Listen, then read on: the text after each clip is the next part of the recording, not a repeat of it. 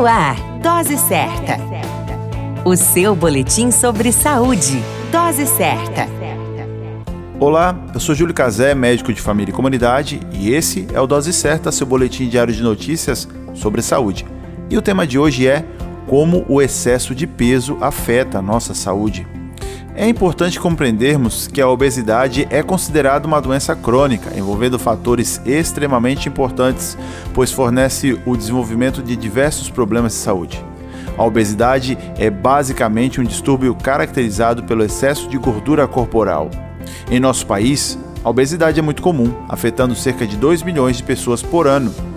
O excesso de peso pode favorecer o desenvolvimento de doenças como hipertensão arterial, o aumento do colesterol, o aumento dos triglicerídeos, diabetes, além de favorecer o acúmulo de gordura na região do fígado e elevar de forma significativa o risco de infarto e acidente vascular cerebral.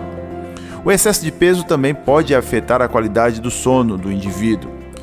A grande sugestão é que as pessoas busquem formas de reduzir o excesso de peso através da adoção de uma alimentação saudável e, claro, da prática de atividades físicas.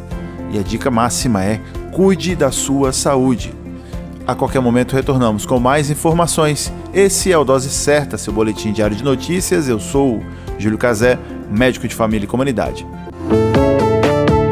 Dose Certa o seu boletim sobre saúde. Dose certa.